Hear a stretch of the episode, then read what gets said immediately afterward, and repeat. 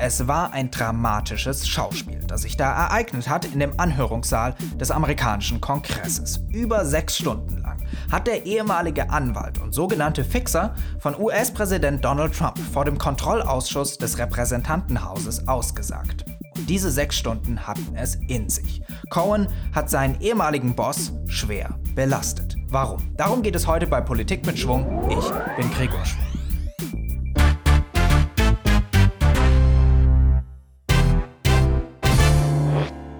Okay, um es ganz kurz vorne wegzunehmen, in diesen sechs Stunden wurden so viele Themen angerissen und Donald Trump mit zahlreichen weiteren Straftaten belastet. Es ging um Versicherungsbetrug, Bankbetrug und so weiter, dass es unmöglich sein wird, das jetzt alles zusammenzufassen. Wir werden uns deshalb heute auf die drei Hauptthemen der Anhörung konzentrieren. Aber erstmal eine kleine Einordnung. Wer nämlich diese Russland-Affäre in den USA jetzt in den vergangenen Monaten nur am Rande verfolgt hat, der fragt sich jetzt vielleicht, äh, wer war nochmal Michael Cohen? Oder geht er nicht eigentlich ins Gefängnis? Und warum sagt er jetzt aus? Lasst uns das ganz kurz klären. Michael Cohen war Donald Trumps persönlicher Anwalt. Und das zehn Jahre lang. Und in dieser Position war er vor allem dafür zuständig, Donald Trump den Rücken freizuhalten. Vor allem, indem er die unsauberen Geschäfte abgewickelt hat. Und diese unsauberen Geschäfte sind es jetzt aber, die ihm das Genick gebrochen haben, denn er hat sich dabei vor allem mal selbst strafbar gemacht. Und das hat zu Ermittlungen gegen ihn geführt. Letztes Jahr im April hat das FBI dann Michael Cohens Wohnung, sein Hotelzimmer und sein Büro durchsucht. Grundsätzlich etwas, was man bei einem Anwalt nur äußerst selten tut. Das FBI hatte aber den konkreten Verdacht, dass Michael Cohen Beweise vernichten könnte, die seine Straftaten und natürlich auch die seines Chefs belegen. Im Sommer 2018 war dann ein Wendepunkt erreicht. Michael Cohen hat sich von Donald Trump abgewendet sich für eine ganze Reihe Straftaten, die er begangen hat, schuldig bekannt und bereit erklärt, nun als Kronzeuge gegen Donald Trump auszusagen. Und das war der Punkt, an dem das Ganze für Donald Trump sehr unangenehm wurde. Denn Cohn ist in der Tat Zeuge für alles, was der in den vergangenen zehn Jahren getan hat. All das, was Cohen jetzt am Mittwoch vor dem Kongress gesagt hat, hat er bereits den Ermittlern in New York und dem Sonderermittler Robert Mueller mitgeteilt. Wir erfahren das aber jetzt erst im Zuge der Anhörung. Okay, kommen wir damit zu dem ersten Thema und zu der ersten Straftat, der sich Cohen schuldig bekannt hat und jetzt Donald Trump belastet. Und zwar Meineid vor dem Kongress. Für die Vorgeschichte muss ich ein bisschen ausholen. Donald Trump wollte einen neuen Trump Tower bauen. Aber nicht irgendwo in den USA, sondern in Moskau. Und diesen Deal hat er nicht irgendwann verhandelt, sondern im Jahr 2016. Das Ding war jetzt allerdings, dass im November 2016 noch ein anderes Ereignis anstand, nämlich die amerikanische Präsidentschaftswahl. Und ihr erinnert das wahrscheinlich auch, im Wahlkampf ist Donald Trump ja immer wieder mit sehr russlandfreundlichen Positionen aufgefallen. Da stellte sich dann die Frage, ob das Ganze nicht vielleicht in einem Zusammenhang steht mit einem möglichen Immobiliendeal in Moskau, der in dieser Zeit von den Medien aufgedeckt wurde. Die Antwort von Michael Cohen auf diese Frage war nein. Und zwar hat er das 2017 unter Eid vor dem Kongress gesagt. Die Verhandlungen über diesen Deal hätten nur bis Januar 2016 gedauert.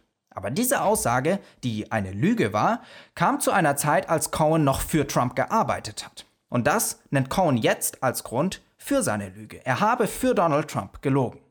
Denn in Wahrheit wurden die Verhandlungen über einen Trump Tower in Moskau bis Mitte 2016, bis kurz vor der Wahl geführt. Cohen geht für diese Lüge jetzt ins Gefängnis. Aber er sagt auch, Donald Trump hätte ihn indirekt angewiesen, für ihn zu lügen. At the same time, I was actively negotiating in Russia for him. He would look me in the eye and tell me there's no Russian business, and then go on to lie to the American people by saying the same thing. Auf Nachfrage erläutert Cohen dann, dass Trump in solchen Fällen immer indirekte Aufforderungen erteilt, quasi um sich selbst juristisch nicht angreifbar zu machen. In his way, he was telling me to lie. He doesn't give you questions, he doesn't give you orders. He speaks in a code, and I understand the code because I've been around him for a decade.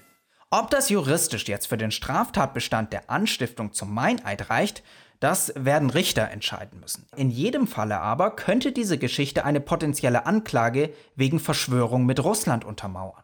Ob es eine solche nämlich gegeben hat, das ist im Moment ja die Fragen der Fragen. Aber Cohen hat Trump in diesem Punkt auch noch weiter belastet. Und dafür muss ich auch noch mal kurz ausholen. Wie wir wissen, hatte sich Donald Trump Jr., Jared Kushner und der damalige Wahlkampfmanager Paul Manafort am 9. Juni 2016 im Trump Tower mit einer russischen Anwältin getroffen, Natalia Veselnitskaya. Und in diesem Meeting sollte den dreien Schmutz über Hillary Clinton angeboten werden. Trump hatte immer vehement verneint, dass er von diesem Treffen gewusst hat. Cohen hat jetzt aber folgende Situation beschrieben, die sich Anfang Juni zugetragen haben soll. I remembered being in a room with Mr. Trump, probably in early June of 2016, when something peculiar happened. Don Trump Jr. came into the room and walked behind his father's desk, which in and of itself was unusual. People didn't just walk behind Mr. Trump's desk to talk to him. And I recall Don Jr. Leave, leaning over to his father and speaking in a low voice, which I could clearly hear and saying, The meeting is all set. And I remember Mr. Trump saying, Okay, good, let me know. Was Cohen hier sagt, ist, dass Donald Trump wusste, dass sein engstes Team sich mit einer russischen Anwältin traf, die Verbindungen in den Kreml hat, um Schmutz über seine Kontrahentin im Wahlkampf zu erhalten. Nicht nur moralisch wäre das verwerflich, sondern es wäre auch illegal. Leistungen von ausländischen Personen oder Firmen dürfen nicht angenommen werden. Aber das ist noch nicht alles, denn in der Tat wurde wenige Wochen später der Server der Demokratischen Partei von russischen Hackern gekapert und Hillary Clintons E-Mails veröffentlicht. Und auch hier ließ Cohen eine Bombe platzen. Trump soll davon im Voraus gewusst haben. Sein Berater Roger Stone, so Cohen, rief bei ihm an und sagte ihm, dass Wikileaks Hillary Clintons E-Mails veröffentlichen wird.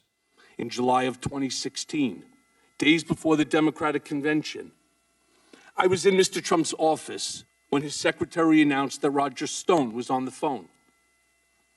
Mr. Trump put Mr. Stone on the speakerphone. Mr. Stone told Mr. Trump that he had just gotten off the phone with Julian Assange, and that Mr. Assange told Mr. Stone that within a couple of days there would be a massive dump of emails that would damage Hillary Clinton's campaign. Mr. Trump responded by stating to the effect, Wouldn't that be great? Wenn es stimmt, was Cohen hier ausgesagt hat, dann hat Donald Trump ein Problem. Für eine illegale Absprache mit Russland fehlen noch ein paar Puzzleteile, aber Trump hätte unter Umständen selbst Meineid begangen.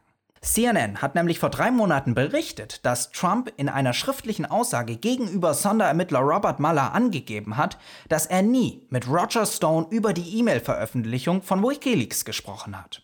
Heißt also im Umkehrschluss, stimmen Cohens Aussage und der Bericht von CNN, dann hat Donald Trump den Sonderermittler belogen. Beweisen ließe sich das zum Beispiel mit den Telefondaten von Roger Stone. Okay, machen wir einen Cut und weiter mit einer ganz anderen Sache. Ihr erinnert euch sicherlich noch an die Skandale um Stormy Daniels und Karen McDougal. Anfang 2018 stellte sich heraus, dass Donald Trump früher Affären mit den beiden Pornostars hatte. Das hat zwar lange Zeit niemanden interessiert, aber als Trump der Präsidentschaftskandidat der Republikaner wurde, hat sich das natürlich geändert. Damit die zwei Pornostars die Sache nicht ausplaudern, wurde ihnen vor der Wahl ein Schweigegeld bezahlt. Arrangiert hat diesen Deal der Mann, der für solche Geschäfte zuständig war, Michael Cohen. Cohen hat die Summe außerdem aus seiner eigenen Tasche gezahlt. Das Problem dabei war, dass dieses Schweigegeld gezahlt wurde, um die Präsidentschaftskampagne von Donald Trump vor schlechter Presse zu schützen. Und damit gilt das Ganze im amerikanischen Recht als Wahlkampffinanzierung, die offengelegt werden muss. Und hier wird's tricky. Genau in diesem Punkt wäre die ganze Geschichte ja aufgeflogen. Also wenn die Trump-Kampagne offengelegt hätte, dass Schweigegeld gezahlt wurde, dann hätte man es ja auch gleich lassen können. Und deswegen hat man es nicht offengelegt. Also war Cohens Zahlung illegal und dafür wandert er jetzt unter anderem ins Gefängnis. Die konkrete Verbindung zu Donald Trump wird aber jetzt dadurch hergestellt, dass Trump Cohen das Geld zurückerstattet hat. Das bewies Cohen, indem er dem Kongress eine Kopie eines Schecks vorgelegt hat. Die Frage ist jetzt aber, ob Trump wissentlich Cohen eine illegale Zahlung erstattet hat, by the way, während er Präsident war. Und für diese Aussage von Cohen müssten noch Zeugen gefunden werden. Zum Beispiel Alan Weisselberg, der Finanzvorstand der Trump Organization, der wäre so jemand, der das bezeugen könnte, hat Cohen gesagt. Und wer jetzt aufgepasst hat, der hat gemerkt, dass Cohen immer wieder weitere Zeugen genannt hat die seine Aussagen bestätigen können. Denn Cohen weiß natürlich, seine eigene Glaubwürdigkeit ist ziemlich angekratzt. Es ist zwar normal, dass Kronzeugen selbst mal Teil krimineller Machenschaften waren, denn ohne sie würde ja kein Prozess gegen eine kriminelle Vereinigung funktionieren. Aber das Ganze hier findet auf der politischen Bühne statt. Und Cohens Rational war deshalb, wenn ihr mir nicht glaubt, okay, ich weiß, ich habe euch schon mal belogen, aber dann fragt X, Y oder Z. Alan Weisselberg, Roger Stone oder andere Menschen in seinem Orbit. Okay, puh, das war jetzt eine ganze Menge. Fassen wir mal zusammen. Die wichtigste Erkenntnis der Anhörung war ganz klar, dass Cohen nahegelegt hat, dass Trump im Vorhinein wusste, dass Wikileaks gehackte E-Mails von Hillary Clinton veröffentlicht. Das bringt ihn nicht nur erstmals persönlich in Verbindung mit den russischen Hackerangriffen, sondern impliziert auch, dass er möglicherweise Sonderermittler Robert Mueller belogen hat, der genau in dieser Frage einer möglichen illegalen Absprache ermittelt. Und wenn man den Ermittler belügt hinsichtlich des Themas, wegen dem der ermittelt, dann ist das Behinderung der Justiz, ein Straftatbestand. Und möglicherweise ein Grund für eine Amtsenthebung. Okay, das war Politik mit Schwung. Der Podcast wurde am 28. Februar um 22 Uhr aufgezeichnet. Wenn es euch gefallen hat, dann macht jetzt mal einen Screenshot von eurem Podcast-Player. Also jetzt 3, 2, 1, Screenshot und postet den in eurer Instagram-Story und schreibt dahin, bester Podcast ever. Vergesst nicht, mich da zu taggen und dann kann ich das sehen und reposten und liken. Das wäre super.